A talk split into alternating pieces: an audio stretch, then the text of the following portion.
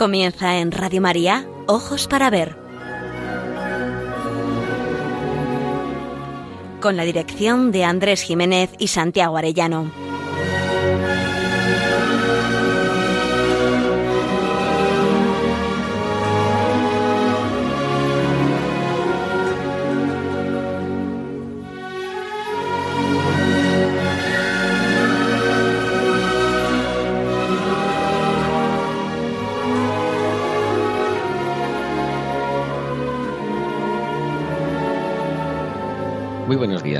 Saludamos a nuestros queridos oyentes en esta nueva edición de Ojos para Ver que emitimos desde Pamplona para Radio María el primer y tercer martes de cada mes. Ojos para Ver, un programa realizado en este caso por Santiago Arellano y Andrés Jiménez y que cuenta con el control técnico, la cálida voz y la ayuda moral de nuestro querido amigo Miguel Ángel Irigaray. Nos dirigimos a todos ustedes, como saben, con un deseo principal, aprender a mirar para aprender a vivir.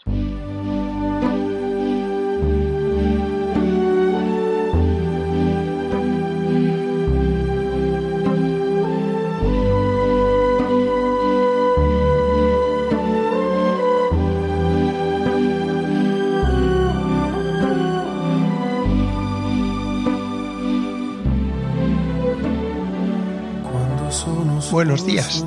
Seguimos empeñados con Gaudí. Don Andrés le quita el comienzo del Muy buenos programa. días, pero no podía empezar mejor la cosa. Y además yo creo que don Antonio Gaudí estará súper contento. Muy bien. Un pensamiento merece y, un, y una alabanza también. Desde este luego que se lo merece. Don Antonio Gaudí es el Dante católico de la piedra, el artista que transfigura la materia en espíritu. No os quedéis solo con las formas externas. Todo, absolutamente todo, es un símbolo que expresa en el juego de las formas lo que proclamamos en el símbolo de la fe, en el credo de los apóstoles, en el credo niceno-constantinopolitano. En medio de la ciudad sacudida por una apostasía generalizada, la Sagrada Familia se alza prodigiosamente, proclamando a voz en grito que Dios sigue presente en la historia, que Cristo es el alfa y la omega de toda la creación y que su Iglesia, constituida sobre el fundamento de los doce apóstoles, sigue anunciando la buena nueva contenida en los cuatro evangelios y siempre, siempre, bajo la protección de María, Reina, Virgen y Madre de Cristo, de la Iglesia y de la humanidad entera. No es exageración decir que si desaparecieran todos los escritos, tradiciones, documentos y dogmas que constituyen el acervo do- doctrinal de nuestra fe, se podrían recuperar escuchando lo que proclaman las piedras de la basílica. Podríamos decir que lo que callan las bocas de los hombres lo proclaman y lo proclamarían las piedras de este prodigioso templo. Si la contemplamos desde lo alto o desde lejos, es un edificio en forma piramidal. Dieciocho torres alzarán su silueta hasta tocar el cielo, cediendo en altura la más alta en unos poquitos metros a la montaña de Montjuic, por decisión del autor, para reconocer la supremacía del creador y de su obra. Esperamos que en el 2026 el templo de don Antonio Gaudí será el edificio más alto de Barcelona, con los 172 metros y medio de la Torre de Jesucristo, y lucirá las 18 torres que el arquitecto proyectó, cambiando por completo el panorama urbano, la silueta o contracielo o skyline de la ciudad, es decir, la Sagrada Familia doblará su altura actual. Tendrá que levantar las cuatro torres de los evangelistas, la torre de la Madre de Dios, que cubrirá el ábside, y la impresionante torre de Jesucristo, que será coronada por una cruz de cuatro brazos, característica del genio gaudiá. El proyecto actual prevé que la torre central, la de Jesucristo, mida 172 metros y medio, 23 por 7 y medio, y quedará justo por debajo de la altura de la montaña de Montjuic, 24 por 6 metros y medio. La dedicada a la Virgen María serán 138 metros y las de los cuatro evangelistas se quedarán con 135 metros. El punto más alto de estas cuatro torres llega hasta el centro de la estrella que corona la torre de la Virgen. Que precisamente además en estos días se ha puesto ya la primera piedra que va a alzar la torre de Jesucristo, que ya es una especie como de mm, declaración de intenciones de que vamos a que el año 2026 efectivamente, en lo arquitectónico al menos, pueda concluirse la que parecía inacabable basílica de la Sagrada Familia. Acerca de si las torres de los evangelistas debían estar por encima o no de la torre de la Virgen, el propio Gaudí tuvo sus dudas. Pero al final la supremacía claramente decidió que la tuviera la Madre de Dios. La antigua discusión quedó resuelta. María está por debajo de su Hijo, pero como Madre de la Iglesia está en dignidad y grandeza por encima de los cuatro evangelios y de los doce apóstoles. Así además lo ha intuido siempre el pueblo de Dios. Es evidente que la Sagrada Familia hay que contemplarla como una catequesis de nuestra fe, gozosa pero intelectualmente exigente. Una vez más, se cumple el lema santiagueño. Para ver, no es suficiente mirar, es necesario saber. Qué lema tan bonito, Santiago, qué cosas se te ocurren. Dos claves más son necesarias para entusiasmarse en la contemplación, sobre todo del interior de la basílica. La primera, se hace visible la Jerusalén anunciada en el Apocalipsis. La Sagrada Familia es una representación del Apocalipsis de la Jerusalén celeste que se encuentra con la terrena. De ahí que Gaudí juegue con la luz, crea su arquitectura en el interior un efecto de luz que cae del cielo y lo combina con signos de elevación. Así da a entender que la Sagrada Familia como templo es un encuentro de la Jerusalén terrena la Jerusalén celeste. La segunda es el espacio sagrado para que el tiempo de la palabra se haga visible en el esplendor de la celebración litúrgica. Solo en las celebraciones litúrgicas se manifiesta en plenitud de sentido todos los elementos que configuran el templo, en el interior y en el exterior, en las decoraciones de los cimborrios, en las estilizaciones del bosque de columnas verticales que elevan nuestro espíritu hasta la bóveda celeste, configurada por ramas y hojas y destellos de luz, porque todo lo visible está a la escucha de la voz y del rito que hace audible y perceptible lo invisible. Es en la celebración litúrgica cuando las tres mil voces del coro, la voz del celebrante, la participación del pueblo encuentran resonancia en la belleza de la piedra y las piedras esplendorosas de sentido proclaman la grandeza de nuestro Dios uno y trino en todo el esplendor de su hermosura. A pesar del gran espectáculo que entrañan, las visitas turísticas reducen en cierto modo la contemplación de la Sagrada Familia a algo parecido a contemplar en un museo de la ciencia un asombroso dinosaurio disecado, por así decir, detenido en el tiempo, sin vida. Al menos el peligro de que esto se produzca parece difícil evitar porque el monumento en su total grandeza solo se puede vivir en el gozo de una celebración religiosa. Gaudí era un apasionado estudioso y admirador del canto gregoriano. El maestro acudía frecuentemente a San Felipe Neri, famosa ya por su dedicación a la música sacra, y donde además se encontraba con su director espiritual, el padre Agustí Mas Folk, por cierto mártir en 1936. Todos ellos son seguidores fervientes de las reformas litúrgicas del benedictino Don Granger.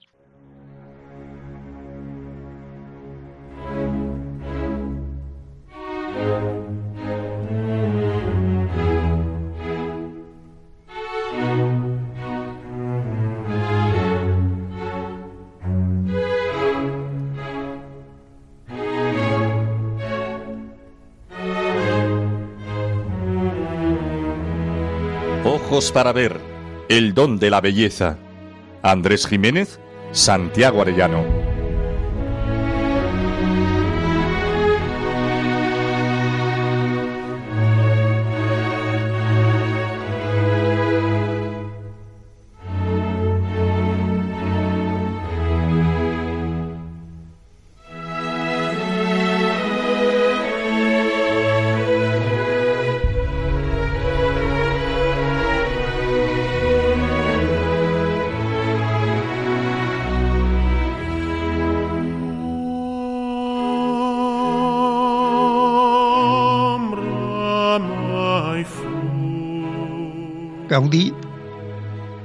Estaba dotado de las habilidades humanas que permiten dar forma en las cosas a las aspiraciones más sublimes del espíritu.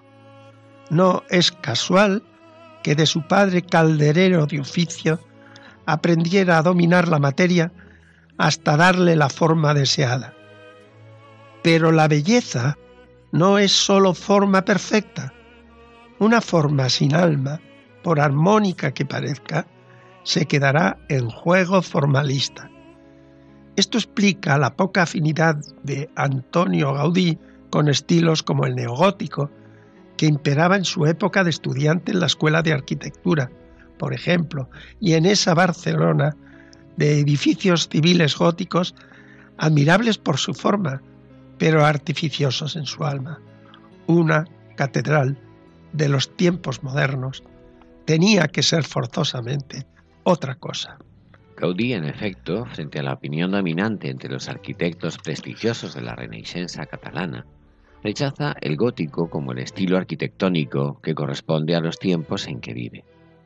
Decía que ha pasado aquel tiempo en que la fe y el entusiasmo religioso levantaron el infinito número de catedrales. Ahora el carácter religioso, añadía, anda indeciso. No es el momento de imitar la forma de otras edades. El arte tiene que afrontar las inquietudes del tiempo presente para, desde la belleza, encontrar el camino que interpele al hombre contemporáneo. Una iglesia no debe construirse sin que sus piedras proclamen los misterios que el cristianismo ha recibido de la revelación y que están presentes en la naturaleza de toda la creación. Una iglesia ha de proclamar el amor de Dios manifestado en la muerte y resurrección de su Hijo, Jesucristo.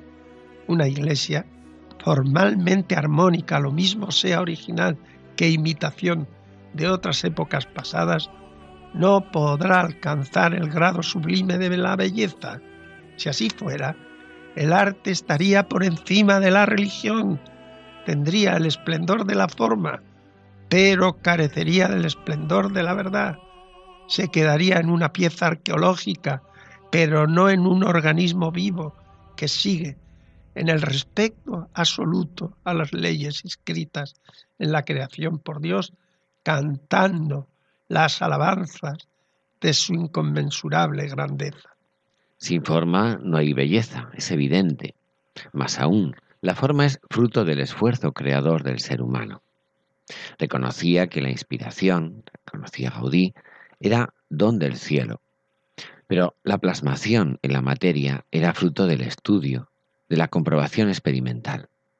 Por ejemplo, descubrir que la geometría es el lenguaje que descifra la estructura de una palmera o de un ciprés, posibilita elevar las columnas que sustentan la techumbre de la Sagrada Familia o dar estabilidad a las gigantescas torres pero experimentadas en sus ingeniosas redes colgantes y en sus innumerables maquetas.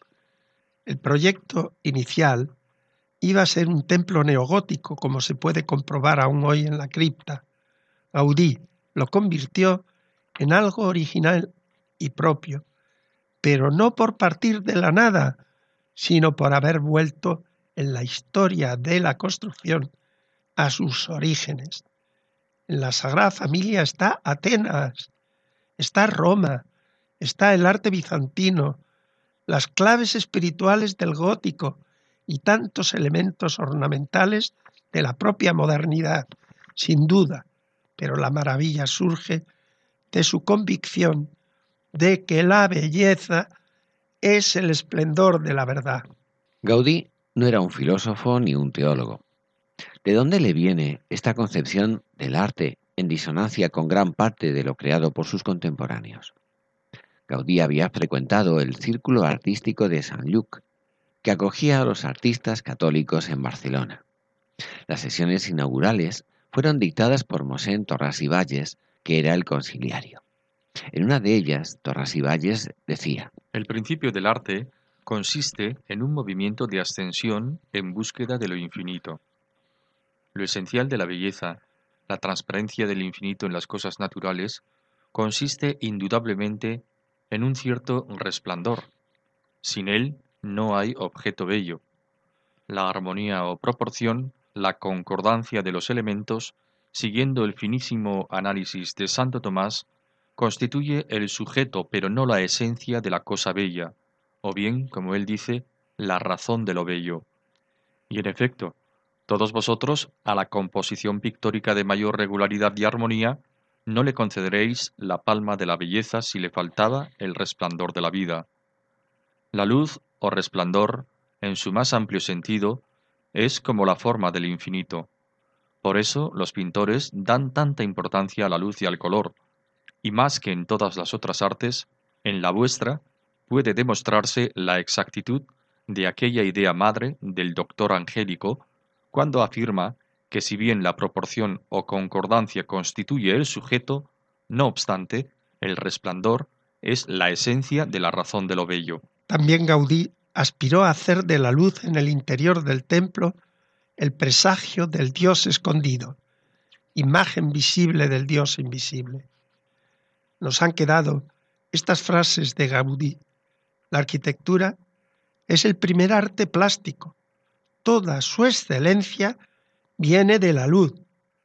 La arquitectura es la ordenación de la luz y la luz es lo que permite que resplandezca la belleza. Y a su vez, repetía Gaudí, la belleza es el resplandor de la verdad y la gloria es la luz. La luz es la alegría y la alegría es el placer del espíritu. Y sobre todo, nos ha dejado su obra arquitectónica, su arte, prodigio y síntesis de luz natural y sobrenatural, de belleza y esplendor.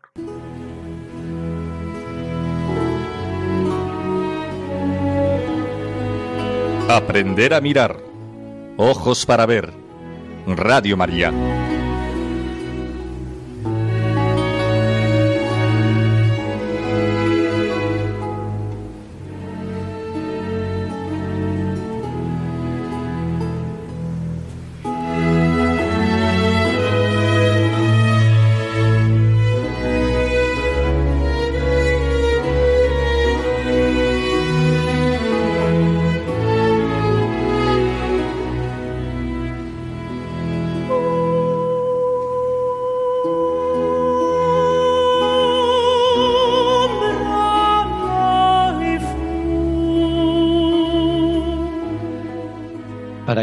Sea bello, ha de estar constituido por un conjunto de elementos sometidos al principio de la proporcionalidad. El canon griego de la figura humana prescribía que el cuerpo debía medir siete u ocho veces el tamaño de la cabeza. Armand Puig, discípulo y estudioso de Gaudí, en su magnífico ensayo sobre la Sagrada Familia, defiende que la relación de proporcionalidad elegido por Gaudí es precisamente 7,5 la media entre los referentes del canon griego. La proporcionalidad es el fundamento de la armonía, cualidad inexcusable de la belleza clásica. Pues bien, todas las obras de nuestro arquitecto manifiestan su perfección en la cuidadosa organización que dispone todos los elementos al servicio de la unidad. Gaudí no desdeña nada de lo aportado por el, por el pasado tiene su punto de arranque en el mundo griego, como aprovechará elementos góticos o bizantinos, al mismo tiempo que sus obras tienen la huella del esteticismo contemporáneo, aunque a él no le gustó que le incluyeran en el movimiento modernista por las connotaciones doctrinales que había condenado la Iglesia. En todas las casas construidas en Barcelona, Milá, Valdió o el Palacio Güell, por ejemplo, son un modelo de la elegancia que da la proporcionalidad y la armonía, cada uno con su reto de creatividad y originalidad. Sin embargo, aun siendo admirables, carecen del sello de la obra sublime. Son una maravilla de perfección. Es asombroso cómo integra lo arquitectónico y lo decorativo, lo funcional práctico, con la elegancia aristocrática de la mansión de un burgués adignarado. Sin duda, la burguesía había alcanzado el esplendor del lujo como signo externo de su poderío social y político. El arquitecto lo deja plasmado en sus obras.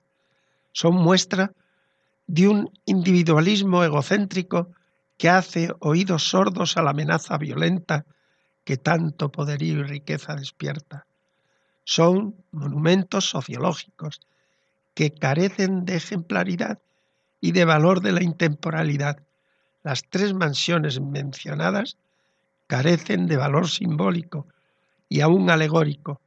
Son sociología y afirmación de un estatus de privilegio, huellas arqueológicas de algo que aconteció en el tiempo, más adecuadas hoy para las visitas turísticas como piezas de un museo que para ser habitadas. Toda esa proporcionalidad y armonía la encontraremos en el prodigio de la Sagrada Familia. Pero lo que la hace sublime es que cada elemento se transforma en un símbolo al servicio de una idea, en una metáfora continuada que pretende hacer visible y comprensible la intangible presencia de un Dios que ha entrado desde el principio en relación con todo lo creado y con el hombre, y que ha hablado en el curso de la historia por los profetas, y que en la plenitud de los tiempos envió a su propio Hijo, y el Verbo de Dios se hizo carne. Para Gaudí no es suficiente que el templo posea una forma grata, pero puramente plástica. Es necesario que todo ponga de manifiesto los misterios cristianos que celebramos. El templo ha de ser el espacio sagrado, adecuado para que Dios se haga perceptible a los creyentes y que éstos puedan, podamos, contemplar lo que anhelamos en nuestro corazón. Este es el prodigio de la Sagrada Familia. Ponemos un ejemplo que puede servirnos de analogía y que nos puede enseñar a mirar. San Agustín, en el libro de las confesiones, nos ofrece este sabroso coloquio. Pregunté a la tierra y me dijo, ¿no soy yo? Y todas las cosas que hay en ella me confesaron lo mismo. Pregunté al mar y a los abismos y a los reptiles de alma viva, y me respondieron, No somos tu Dios, búscale sobre nosotros. Interrogué a las auras que respiramos, y el aire todo con sus moradores me dijo, Engáñase, Anaxímenes, yo no soy tu Dios. Pregunté al cielo, al sol, a la luna y a las estrellas. Tampoco somos nosotros el Dios que buscas, me respondieron. Dije entonces a todas las cosas que están fuera de las puertas de mi carne, Decidme algo de mi Dios, ya que vosotras no lo sois, decidme algo de Él. Y exclamaron todas con grande voz, Él nos ha hecho. Mi pregunta era mi mirada, y su respuesta, su belleza. Entonces me dirigí a mí mismo y me dije, ¿Tú quién eres? Y respondí, un hombre. He aquí, pues, que tengo en mí prestos un cuerpo y un alma, la una interior, el otro exterior. ¿Por cuál de estos es por donde debí yo buscar a mi Dios, a quien ya había buscado por los cuerpos desde la tierra al cielo, hasta donde pueden enviar los mensajeros rayos de mis ojos? Mejor sin duda es el elemento interior, porque a él es a quien comunican sus noticias todos los mensajeros corporales como a presidente y juez de las respuestas del cielo, de la tierra y de todas las cosas que en ellos se encierran cuando dicen no somos Dios y Él nos ha hecho. El hombre interior es quien conoce estas cosas por ministerio del exterior. Yo, interior, conozco estas cosas. Yo, yo alma, por medio del sentido de mi cuerpo. Interrogué finalmente a la mole del mundo acerca de mi Dios, y ella me respondió, No lo soy yo, solo soy simple hechura suya.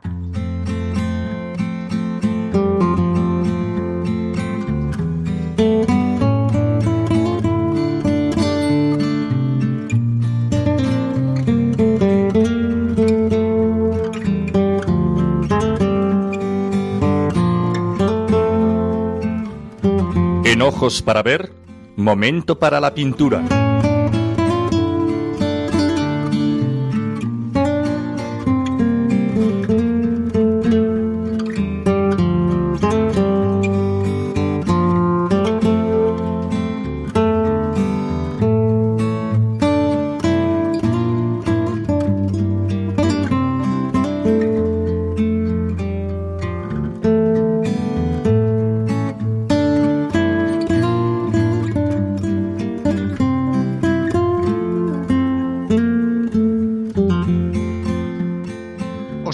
Un cuadro del pintor catalán Ernest Descalz Puyol, nacido en Manresa el 13 de enero de 1956, reconocido como uno de los más importantes pintores de la actualidad.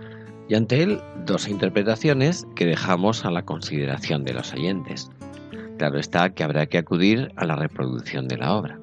La encontrarán en Internet o también en la web www.labellezaquesalva.es en el espacio correspondiente al programa de hoy. Vamos con la primera interpretación. Se trata de una vista de la fachada de la Pasión de la Sagrada Familia. Pero no pretende el pintor penetrar en el misterio de la prodigiosa basílica, ni descender a los detalles de la fachada. Se trata más bien de pintar un rincón agradable en el que el señorío de las altas torres y la estructura que cobija la vía de la pasión contrasta con el cielo nublado, el verde del alfolado de la plaza de la Hispanidad y los escasos paseantes que consumen su tiempo mirando, sin duda, en un entorno de placidez y de hermosura, ajenos al ajetreo urbano que a muy poca distancia ensordece la ciudad. Parecería un remanso de paz hermoso para decorar nuestro salón, pero ajeno completamente al misterio que el tiempo, que el templo encierra. Pero se nos ocurre también otro modo de contemplar este cuadro. Es indudable su calidad pictórica. Hay en él oficio y expresividad. Incluso se podría decir que hay un patente expresionismo. El trazo es rápido, anguloso, esquemático, y el color se reconcentra en los claroscuros. Hay algo de dramático, a la paz del jardín parece casi como amenazarle algo. Tal vez el cielo tormentoso, la atmósfera creada en el cuadro, las sombras que como golpes parecen azotar y como ahogar la escena. En mi opinión, se intuye un mensaje amenazador que sintoniza al fondo con la fachada en la que el escultor Subirats reinterpreta a su modo a Gaudí. Como es sabido, Subirats, agnóstico, opta por el patetismo, en lo cual, por cierto, se acerca a Gaudí, que pretendía incluso que la portada infundiera miedo y aporta sugerencias de interés y hasta profundas. El conjunto es meritorio e imponente, sin duda, y el cuadro de Descalz lo muestra al fondo con el contundente claroscuro. Pero la tenebrosa, dura y esquemática interpretación de Subirats muestra solo en Cristo paciente al hombre roto. No se hallan aquí la simbología y las claves diseñadas por Gaudí, que pretendía que hubiera tres puertas dedicadas a las tres virtudes teologales, al igual que en la fachada del nacimiento. Puede que haya teología incluso en la fachada. Impresiona, por ejemplo, la lanzada de Longinos que penetra en la fachada del templo, que es la iglesia, cuerpo de Cristo, y la atraviesa. Pero lo que no aparece aquí es la divinidad. Estamos ante la tortura de un hombre justo. Se echa de menos la presencia del amor divino redentor. Falta, tal vez, la oración esperanzada en medio del dolor que nos aporta Antonio Gaudí y que nos habla del amor de Dios manifestado en Cristo. De esta mirada sombría parece, tal vez, contagiado el cuadro de Descalz que comentamos.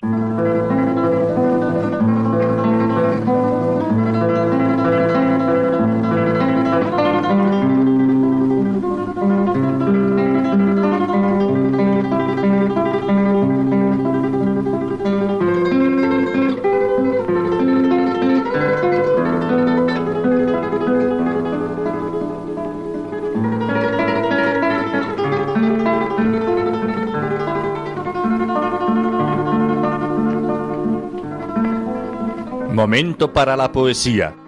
Ojos para ver. Radio María.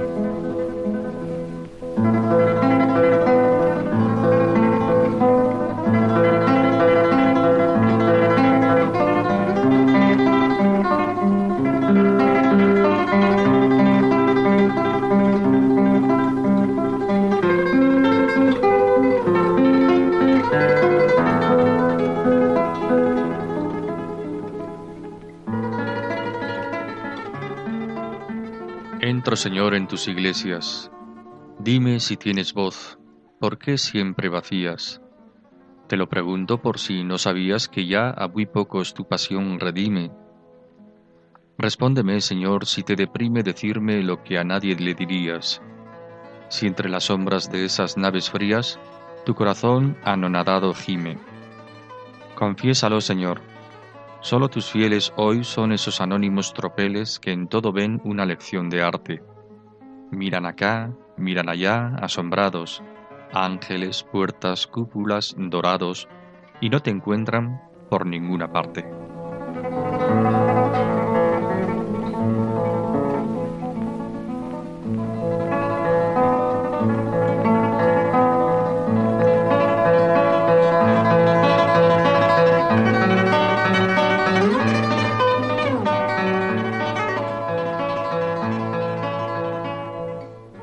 Hace ya algún tiempo de lo que os voy a contar.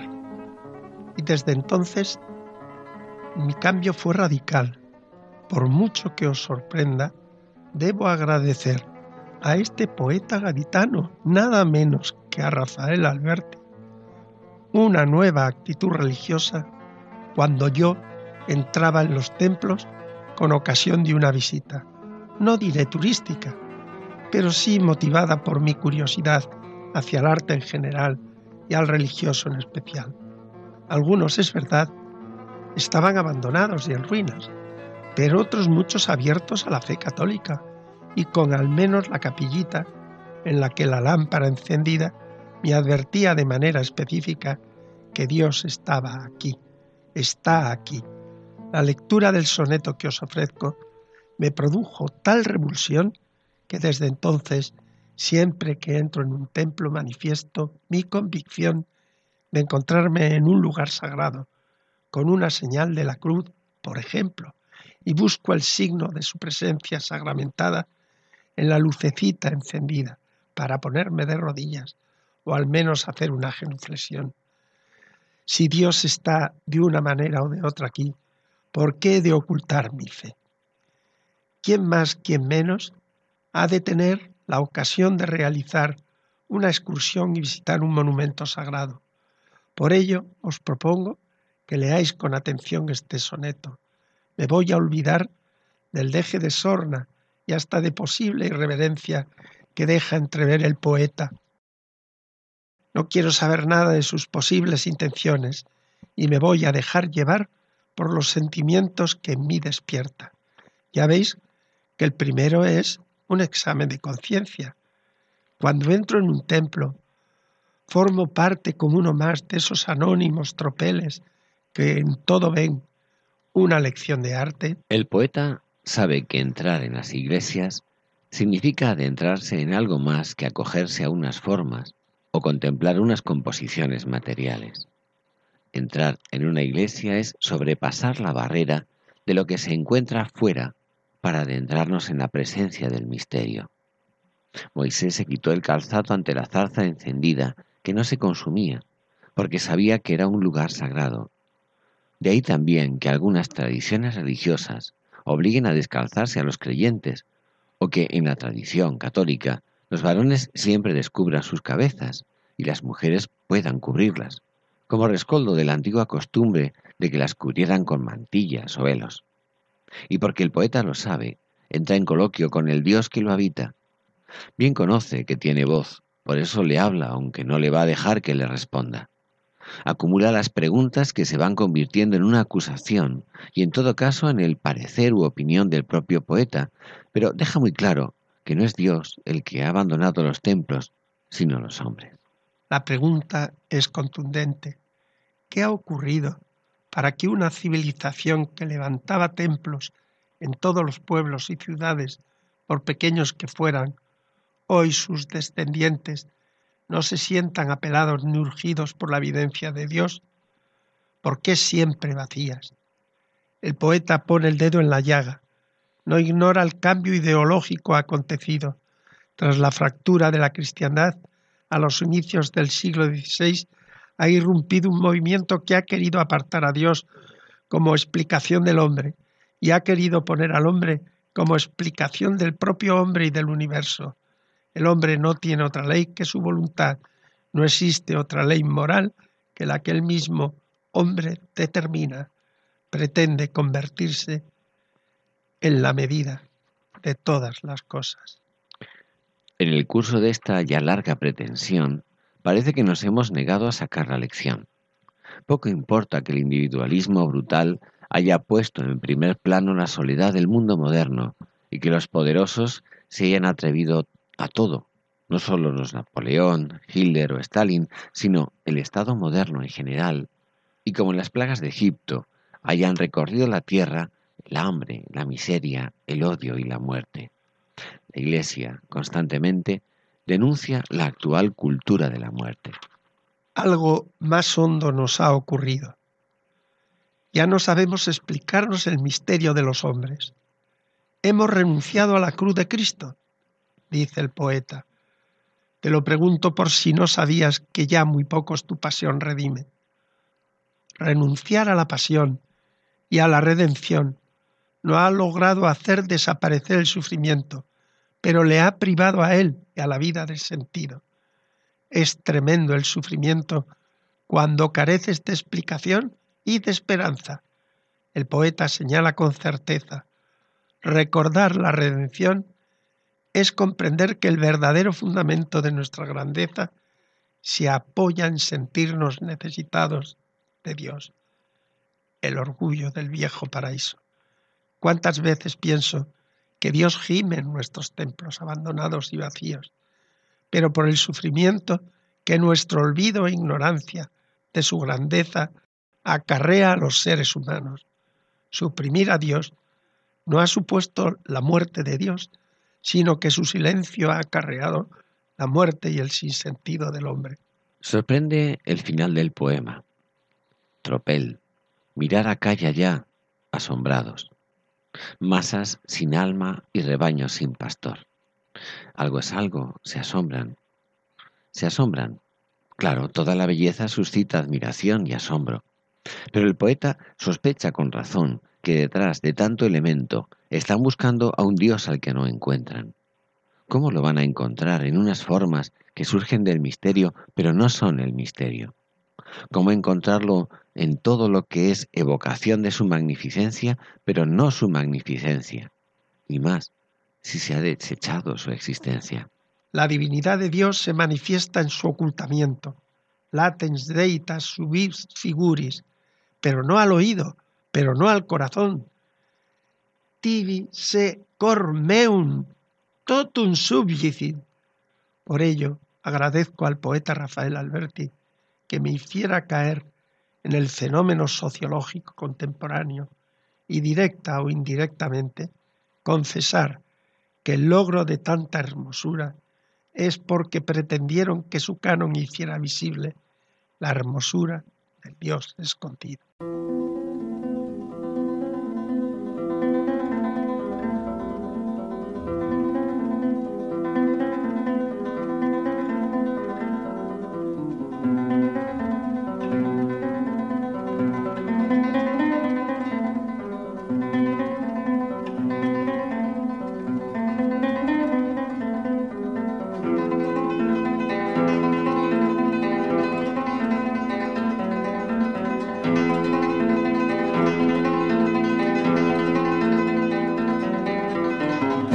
Leyendo La Odisea. Ojos para ver Radio María.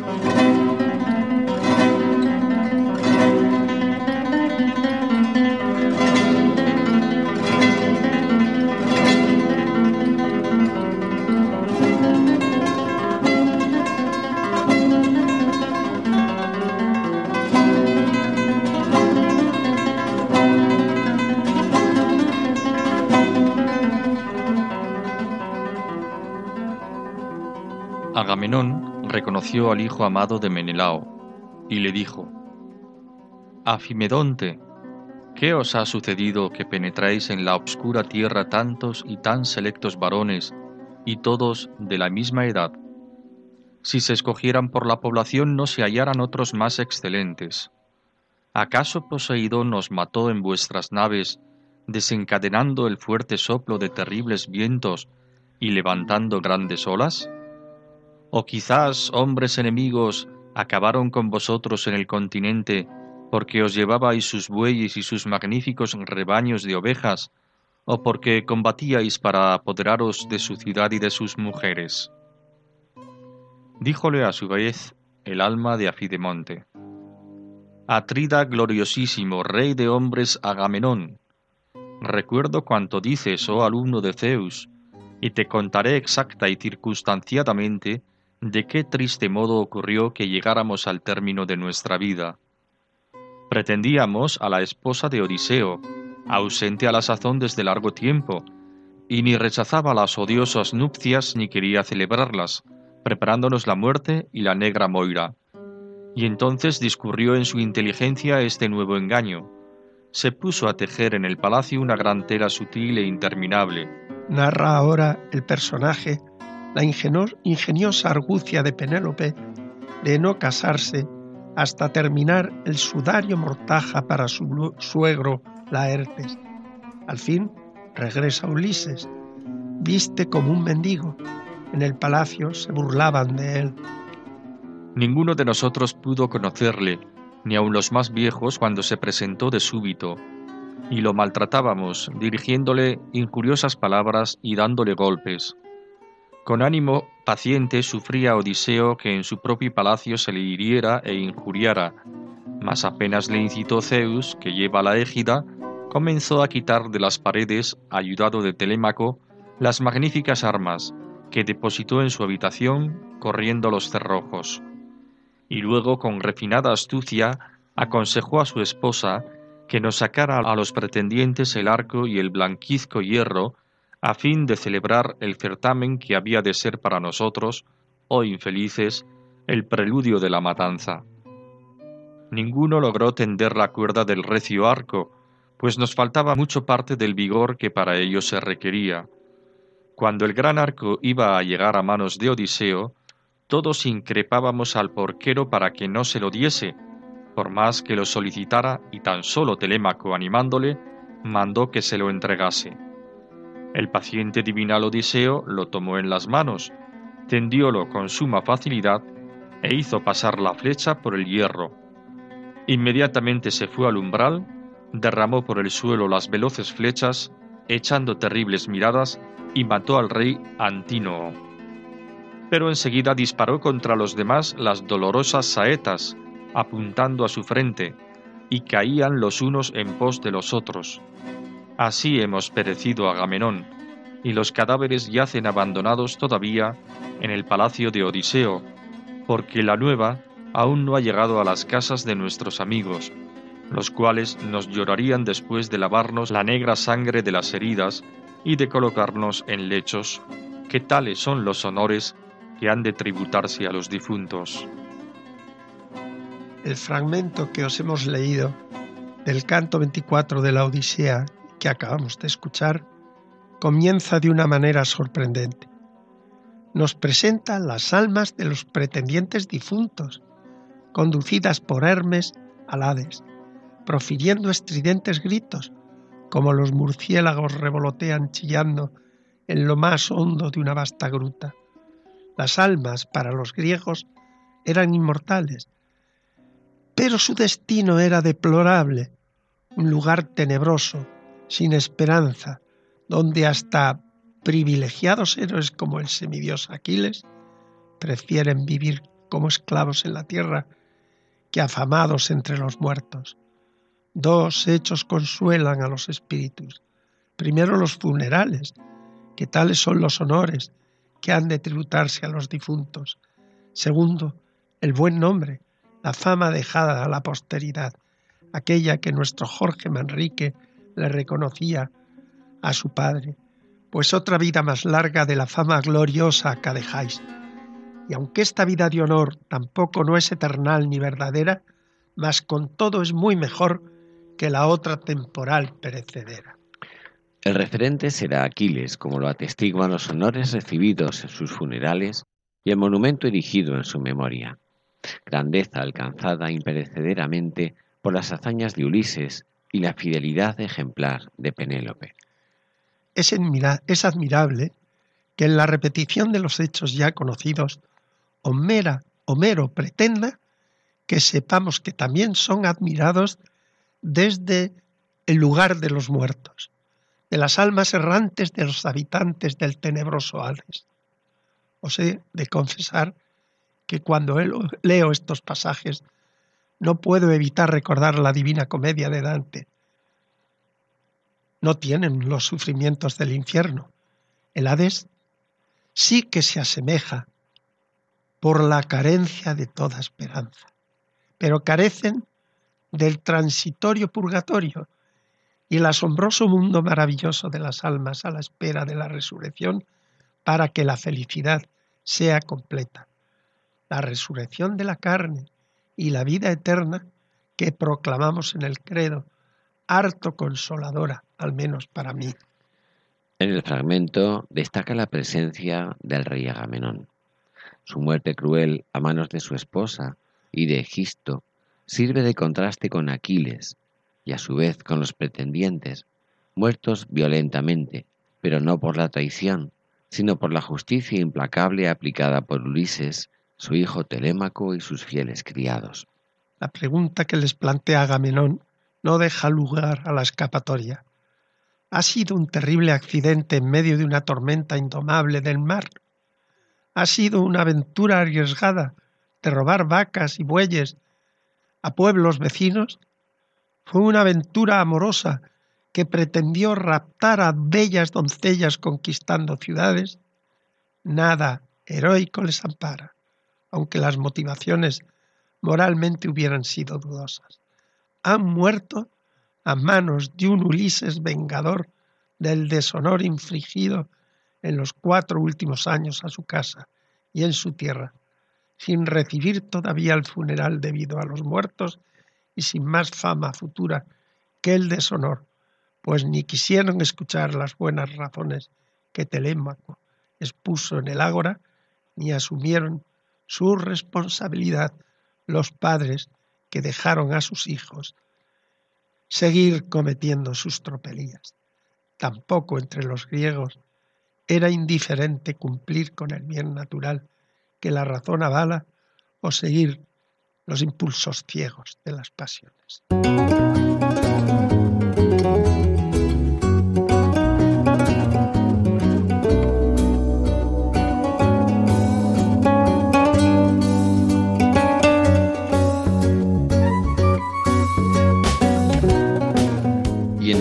De noticias les contamos que con motivo de la celebración del bicentenario del Museo del Prado, que abrió sus puertas por primera vez en 1819, la Orden de las Escuelas Pías de la provincia de Betania ha cedido en préstamo temporal la última de las grandes pinturas de altar de Francisco de Goya, la última comunión de San José de Calasán.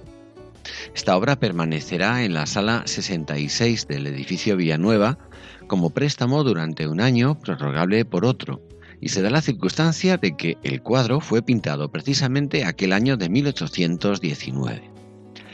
La visión romántica o tendenciosa incluso que consagró la imagen de Goya como un escéptico descreído en materia religiosa, minimizando con ello el interés de su obra de carácter devocional, creemos que debería ser revisada seriamente. Nadie dice que Goya fuera precisamente un santo, pero desde luego su mirada se dulcifica y se ahonda cuando afronta temas religiosos, lo cual hizo muy a menudo durante toda su trayectoria. De hecho, la pintura religiosa tuvo un peso fundamental dentro de su producción, y los personajes religiosos son traídos al lienzo siempre con respeto, hondura y hasta simpatía. Pues bien, el cuadro de la última comunión de San José de Calasán, su paisano, fue pintado para la iglesia de San Antón del Colegio de las Escuelas Pías de Madrid. Es un cuadro de altar Y se tiene por cierto además que Goya estudió con los escolapios durante su infancia en Zaragoza. El cuadro estaba dirigido a los profesores y alumnos del Colegio de Madrid y a los fieles que asistieran a las funciones religiosas en la popular iglesia de San Antón. Goya buscó deliberadamente crear la ilusión óptica de que el espacio real de la iglesia en penumbra se prolongaba en el espacio imaginado del lienzo, con el fin de que pudiera vivirse más directamente lo que se contempla en él.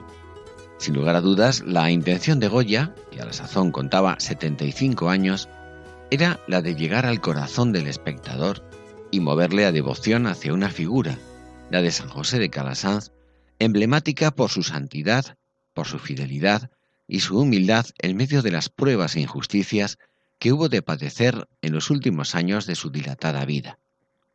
El santo aparece comulgando a Cristo y arrodillado y como rendido en un cojín de color rojo. En el cuadro, candoroso a la vez que impactante por la gravedad del claroscuro, logra expresar la religiosidad del santo, su fe, su vida humilde y penitencial y su labor de magisterio, pues lo acompañan sacerdotes y algunos niños que, arrodillados también junto a él, a su alrededor, muestran admiración por la entrega y abandono total del anciano fundador y maestro, que aparece iluminado por una luz divina y ya cercano a la muerte. Se ha hecho notar que en este cuadro se aprecia a la vez que un profundo estudio de las tres edades del hombre, la ponderación de la mansedumbre contra la violencia, o el recurso de la luz y la sombra como metáfora de los actos y pensamientos de los protagonistas. Contemplar este cuadro dentro de la más completa colección de obras de Francisco de Goya en el Prado permitirá profundizar aún más en la esencia de su pintura, en la que sobresale un profundo conocimiento del ser humano y de sus tensiones, desgarros y padecimientos. La cesión al Museo del Prado durará un año, prorrogable por otro más, como ya hemos dicho. Se trata de un motivo nuevo para volver, una vez más y muchas, a la mejor pinacoteca del mundo.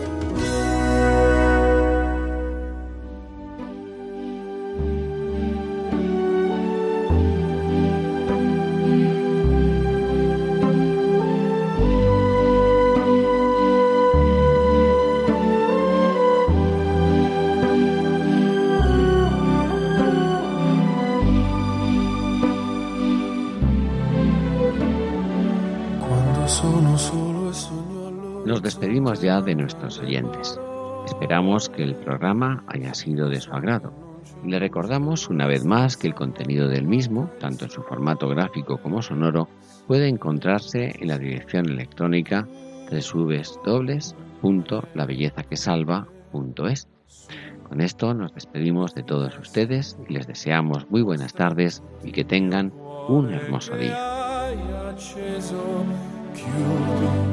Dentro me la luce che ha incontrato per strada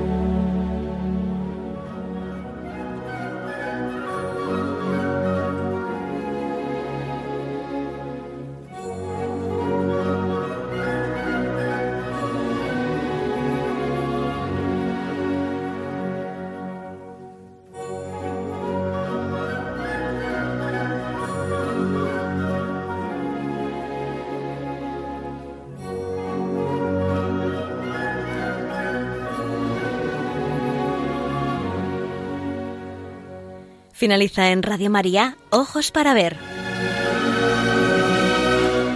Un programa dirigido por Andrés Jiménez y Santiago Arellano.